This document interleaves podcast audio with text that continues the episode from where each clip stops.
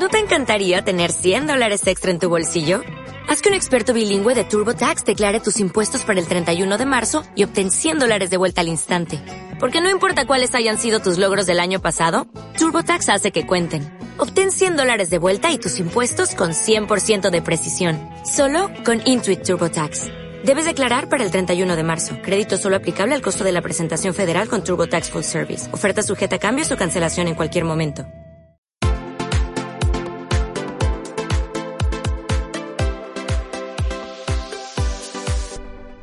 Hola amigos, bienvenidos a Smart Rivas Radio. Tenemos en la línea a nuestro amigo Charles Bruce desde Houston, Texas. ¿Cómo estás, Charles? ¿Qué tal, Carlos? Gracias por tu invitación. Muy bien, viendo lo que está ocurriendo hoy, que estábamos conversando un poco con el tema petrolero. Este, súper interesante cómo se ha desplomado el precio del barril del petróleo que ayer cerró en 4 dólares y hoy está especulándose porque todavía no cierra el día a un dólar. Y le digo a la gente que especulando, porque tú me comentaste que si quieres di tus palabras, el señor que, ya... Moisés Naín, Moisés Naín. Eh, es una referencia, bueno, incuestionable en el tema. Moisés Naín claro, él que tú me llamaste diciendo, mira, ya él está mencionando el, barril de petróleo a un dólar. Sí. Y, y, es muy cierto, pero yo porque hablo de especulación, le voy a decir a los oyentes que el precio del petróleo se fija, ya va, discúlpenme, fru, fru, tranquila, tengo a mi compañera aquí, a mi compañera. Ya, fru, fru. Eh, el precio del petróleo se determina al final del día. Todo lo que pueda decirse en el día, hasta el cierre del final del día, no tenemos el, verdadero precio. ¿Por qué? Porque ¿de dónde viene el precio? Se lo voy a decir a los consumidores, a, las personas que nos escuchan. Tenemos un consumo de petróleo fijado en el mundo. Vamos a, vamos a llamar ese consumo 100 millones de barriles al día. La producción de petróleo se fija en base a eso. Al final del día siempre va a haber un faltante, va a decir algún país que no pudo llegar a la cuota o alguien que no pudo hacer, son mil, mil factores. Y ese faltante viene alguien y dice, faltan eh, 5 millones para completar los 100 millones de barriles diarios. ¿Quién los vende? Entonces sale alguien que no hay una sola persona, es una organización que tiene guardado petróleo son varias personas que se organizan y, fijan un precio. Vamos a suponer, yo fijo el precio hoy 78. Entonces, para completar el cupo, van a tener que pagar los 78 dólares por barril y es lo que fijó el precio de todos los barriles que se vendieron En este momento, ¿qué está ocurriendo? La pandemia ha creado que todo el mundo se quede en su casa las líneas de aviación que eran altos consumidores de combustible, si antes por cada 100 vuelos está viajando, creo que están saliendo ahorita un aproximado de 5 o 6 vuelos. Quiere decir que la merma ahí es de 95% y es un alto consumo en la parte aeronáutica. Luego tienes la área automotriz. Yo mismo parado mi carro, en el mes solo le echaba una vez gasolina, desde el 20 del mes pasado a la fecha son un mes solo he, puesto gasolina una vez. ¿Y cuántas veces normalmente echabas? En un mes como ocho veces, mm. fácilmente. Entonces, ¿qué quiere decir? Que yo mismo he mermado de 8 a 1, estás hablando también un 85%, pero vamos a suponer que no es el 100% de la población, pero es el 75% de la población que está en cuarentena en el mundo. Entonces, se puede decir que es otro 75%. Entonces, cuando han estado comprando en el último mes gasolina, las grandes, los países, los consumidores, han seguido comprando ese cupo, lo que han hecho es almacenar altos volúmenes de petróleo que se estarán procesando, muchas cosas, pero el consumo está quedando. Hoy en día, con lo que compraron desde el mes pasado hasta, hasta este mes, tienen para para abastecerse por los siguientes 6, 7 meses de mercado cualquier país. ¿Qué quiere decir esto? Que en mi punto de vista, muy humildemente, la industria petrolera va a tener que parar porque no va a poder vender un barril de petróleo, que son 200 litros de, petróleo, a un dólar, por el amor de Dios, ni el agua. Ah, El costo de transporte, el envío. Entonces, yo hablé contigo hoy que lo más sensato que debe hacer la industria petroquímica, porque cuando hablamos de petrolero es la industria petroquímica del mundo, oye, le tienen la oportunidad de oro de invertir en mantenimiento de las plantas. Las plantas hoy en día, todas, todas las plantas dentro de la industria petrolera están años luz atrás. ¿Por qué? Porque se encargan de producir, producir, producir y el mantenimiento muy bien, gracias. Por eso, aquí mismo en Houston han habido en los últimos dos años tres incendios en plantas petroquímicas en la parte sur que está todo el, embolio petrolero de, de las industrias petroquímicas. Y es sencillamente porque esas plantas, el, el mantenimiento está, es una brecha enorme entre el mantenimiento y lo que debería ser. Entonces, van a tener seis meses para hacer un mantenimiento grande en esas plantas, actualizarse, modernizarse, garantizarle luego la vida a los empleados, porque si esas plantas están con un mantenimiento perfecto realizado en estos seis meses, las plantas no van a causar explosiones y matar personas y dañar, y no solo las personas de la planta, la gente que está cerca de esas plantas se contamina cuando hay esas explosiones. Y es cuando vienen gente que tiene cáncer, que tiene una cantidad de cosas que vemos, enfermedades. Entonces, eh, disculpa que me, me, me agarré un poquito el tiempo, Carlos, pero yo creo que es importante si esto llega a oídos de gente que pueda intervenir, este es el momento de hacerle mantenimiento a esas plantas que tanto lo requieren, porque lo requieren enormemente, Carlos. Sí, tú, me comentabas antes incluso que la brecha eh, entre el desarrollo tecnológico y la brecha en, entre la inversión para la adecuación, el mantenimiento de las plantas, pues es tan grande que este es el momento, como bien tú lo dices, de dedicarse un poco al mantenimiento, cosa que, bueno, tiene sus complejidades, ¿correcto? Claro, y entonces la industria petrolera, sí, va a requerir rebajar el, el, el personal enormemente, posiblemente quedarán con un 20% de su personal, pero dedicarlo a esa área que, que, es indispensable y no se ha hecho en la industria petroquímica, no se ha hecho en los últimos 15 años.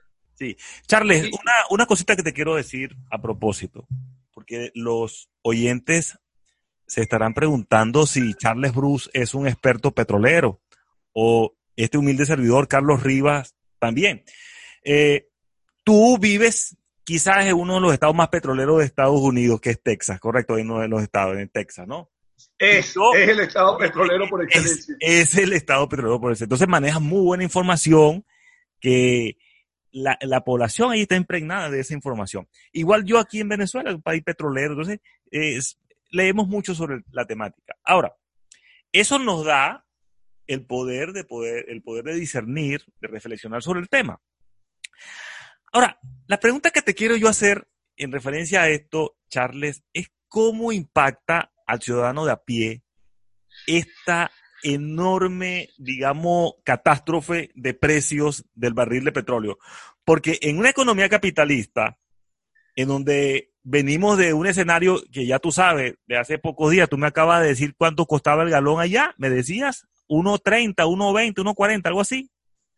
No, yo estaba pagando a dos y pico la gasolina, el galón, a dos, a dos, 2.18, 2.30. Y ahorita, la última vez que puse en el carro, a 1.40. Pero fíjate, dólar Pero, pero fíjate tú que, ok, ha bajado, pero comparativamente a cómo se ha desplomado el precio del barril a puerta de el barril el crudo, comparativamente a cómo va a ajustarse el precio a nivel ya de consumo de los vehículos y todo, este, eso puede beneficiar al ciudadano de a pie. Pregunto yo, un poco para especular. no, mira. ¿Cómo sería eso? No, Carlos, ninguna crisis en ningún sector beneficia a otro sector. Mm. Eh, el mundo eh, está distribuido para ganar, ganar. Mientras todos estén. ¿Tú crees que el mundo es desigual en ese sentido? precios razonables, todos ganan. Esta mm. caída del petróleo mm. tampoco nos va a beneficiar. La gente dirá, ah, voy a poner gasolina más barato. No, no es solo eso.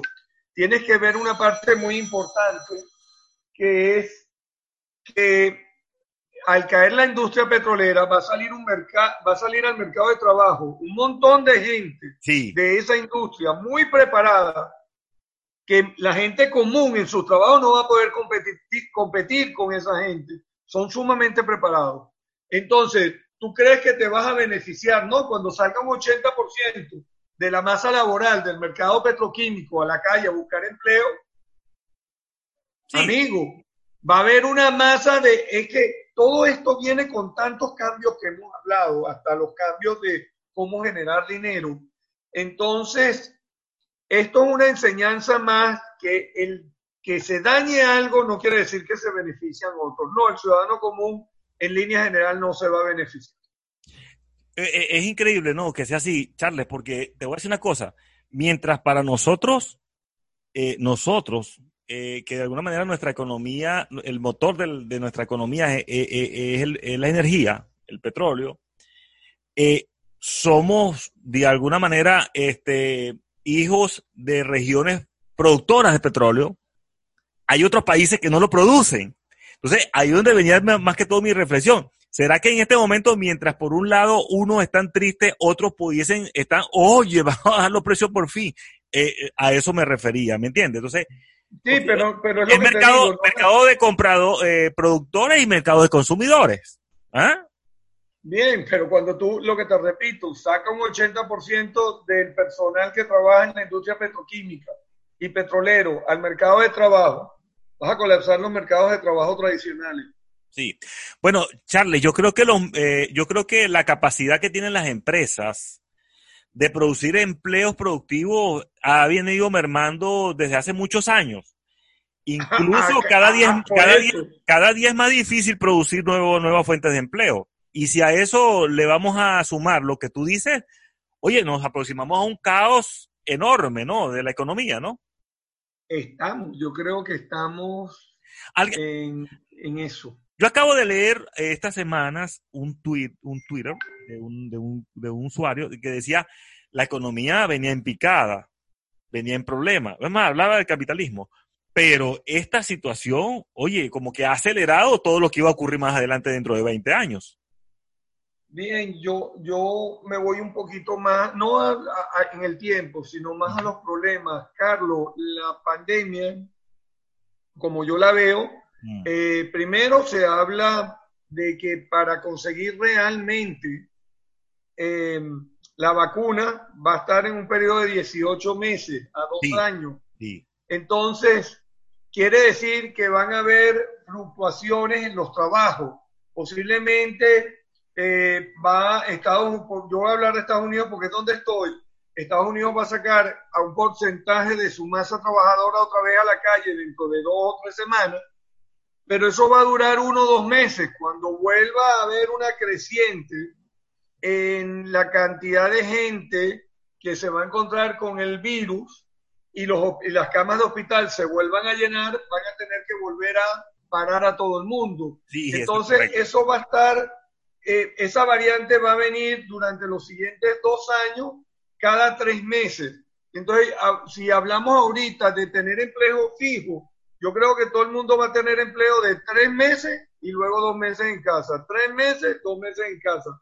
No quiero ser portador de malas noticias, pero es lo que se ve, porque eh, lo que hacen los países es tener la cantidad de cupos de camas de hospitales para la cantidad de gente que ellos están esperando.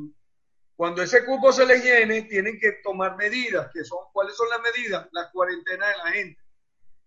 Y eso creo que va a estar pasando en, los siguientes dos años tres o cuatro o cinco veces. Sí, definitivamente, Charles, eh, creo que eh, encontrarnos para hablar de estas cosas que no son distantes de nosotros, por las mismas razones que te he dicho antes, nos hacen un poco aterrizar en la realidad, un poco para nosotros poner las bardas en remojo, como dicen, ¿verdad? Oye, si ves las bardas de tu enemigo arder, pon las tuyas en remojo. Oye, ponernos a pensar estratégicamente, oye, ¿cómo vamos a hacer nosotros? ¿Cómo, cómo, cómo plantearnos una estrategia, sí o no, Charles, para, para que la crisis no nos vaya a, a arrasar también a nosotros, porque ya está arrasando a media gente. Mira, yo conozco en mi entorno personas que que estaban muy bien y, oye, resulta ser que su modelo de negocio se convirtió en un tigre de papel, se desboronó, se, se, se, se diluyó de la noche a la mañana. Muchísimos, muchísimos negocios, la gente de, lamentable del área de restaurantes, la gente del área hotelera, eh, que uno no cree, pero mueven muchísima gente en el mundo.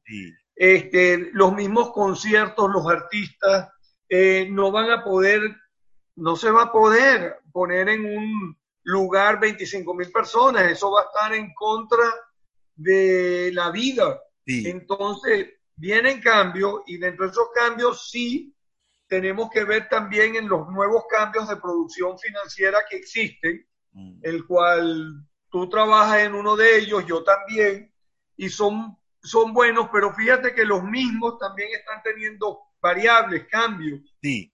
Entonces, en todo lo que hagamos a partir de ayer, no de hoy, de ayer, del día de ayer, tenemos que tomar muchas cautelas porque los cambios son, no sabemos si en positivo o en negativo, pero son cambios y tenemos que aprender a adaptarnos a los nuevos cambios y saber cómo manejarnos en nuevas situaciones. Charles, ya para ir cerrando, te quiero, eh, te quiero pedir, te quiero pedir como amigo, como persona que eres tan preparada eh, y lees mucho, sé que lees mucho. Dime una cosa, Charles. Eh, ¿Estaba el mundo preparado para esto?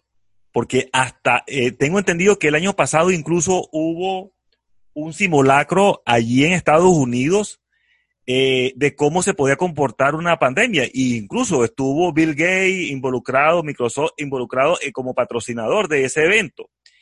Sin embargo, oye, la gente lo vio como una película más de Hollywood y la realidad nos, nos dio en la cara. Eh, ¿Estábamos preparados nosotros para esto? Y la otra pregunta que va unida a esa, ¿existe la posibilidad de volcar nuestra mirada definitivamente al mundo digital como una tabla de salvación para muchas cosas? Bien, yo te voy a responder con la segunda pregunta. Sí. Porque la primera está demostrado que no estamos preparados para la pandemia. Sin duda. No estamos preparados para muchas cosas. Y nunca estaremos preparados para, para un evento de esa magnitud. Hmm. Pero sí, sí vienen y, y sí estamos, porque ya nos encontramos varias personas, pero es un porcentaje mínimo de la población del mundo, creo que es el 0.1% de la población del mundo, mm. ya trabajando en planos digitales. Y ese va a ser el cambio, va a ser el cambio. Este, creo que se va a mover todo en función de eso. Van a haber van a haber cambios también en el área de la construcción. Este, yo creo que los supermercados van a dejar de ser tan horizontales y van a ser más verticales. Mm. Porque no sé si llegaste a ver uno que me llamó la atención. Yo vi uno en Facebook, donde las personas entran con su carro y son como unos automercados verticales que van pasando y tú vas parando donde vas seleccionando lo que quieres y vas escogiéndolo y después te lo entregan todo embolsado y no sales de tu carro Mira, este, hay gente que ve el futuro, como no sé, gente que nos escuche, que sea contemporáneo a nosotros, que estaban en nuestro, en Venezuela se llamaban los supersónicos, son los jets, eh, eh, em, superjets, se, se llaman realmente la traducción. Es unas comiquitas de que eran en los años 70 fabulosas de lo que venía en el futuro y ellos acertaron en muchísimas cosas. Entonces, sí vienen, sí viene eso que acabas de decir, el concepto del trabajo a través del Internet. Sí, el, trabajo, ¿no? Y, no solo trabajo, la, la forma de invertir. Eh, existe, ya, existe ya el mundo de las criptomonedas y las criptomonedas no son más que otra moneda más avalada por su confiabilidad, como está todas las monedas del mundo. Ya las monedas del mundo no están avaladas ni por petróleo ni por oro, sino por su balanza comercial. Eso quiere decir que se basan en base a confianza. Sí. Ya existe eso y existen páginas de inversiones. Sí le digo a la gente, hay que tener mucho cuidado porque un alto porcentaje de ellas son fraudes y hay un pequeño porcentaje donde uno entra y logra obtener buenos beneficios o beneficios suficientes para poder vivir, y más en estas épocas. Charles, di- di- Charles, di- dijiste algo impresionante que quiero rescatar de lo que acabas de decir. Que ahora entiendo, fíjate tú, por qué eh, en Estados Unidos el tema de la confianza es tan fundamental para crear un sistema económico tan fuerte como el, el- el- el norteamericano. Y cómo es tan delicado anclar el valor de una moneda a algo. ¿Tú te imaginas cómo está la gente eh, acá en Venezuela que todos los días venía pensando en el valor del petróleo, del barril de petróleo y su famoso petro? El petro no vale un carajo en este momento, de la noche a la mañana. Muy expresivo con lo de un carajo. pero es, cierto. Es- es muy cierto. Coño, Y- y- ¿ah? Pero, pero es así, pero es así. Águara, perdió su valor. Increíble. Ahora, Perdió el valor. eh, pero igual existen monedas que tienen una demanda dentro de esas monedas, dentro de esas criptomonedas, que tienen un valor increíble y van a seguir creciendo. Seguro. Y la gente tiene que ver que ese, ese es el mundo al que vamos. Mira, Charles, Y- este, Charles, este, tú sabes que, bueno, por cuestiones de tiempo nos quedamos ya corto y Sí. creo que va- está quedando un sabor a boca. Yo creo que tú como que tienes por allí algo que decirnos un poco para la próxima entrevista, el próximo encuentro con, con el tema de inversiones inteligentes. Te, te reitero la invitación Oye, para que hablemos de ese tema. ¿Ah? Oye, encantado la vida, si podemos hablar en cualquier momento, Sí. me, me gustaría y quiero decirle a la gente que el mundo va a seguir para adelante, que vamos a seguir y- buscando soluciones y, y vamos a crecer de otra forma y le deseo a todo el mundo lo mejor y tranquilidad. Y eso es importante, hacer las cosas con mucha calma, sin desespero. Gracias, Charles. Que tengas Gracias a ti. un feliz día y agradecido contigo por venir a este encuentro con nuestra audiencia de Smart Rivas Radio. Gracias. Gracias a ti. Chao.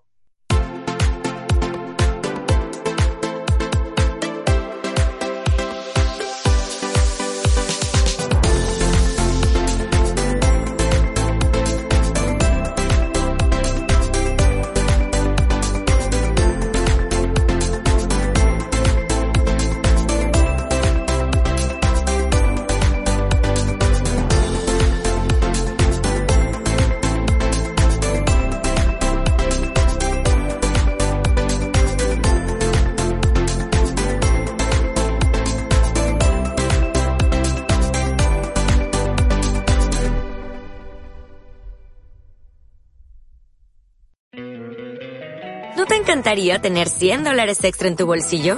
Haz que un experto bilingüe de TurboTax declare tus impuestos para el 31 de marzo y obtén 100 dólares de vuelta al instante. Porque no importa cuáles hayan sido tus logros del año pasado, TurboTax hace que cuenten. Obtén 100 dólares de vuelta y tus impuestos con 100% de precisión. Solo con Intuit TurboTax.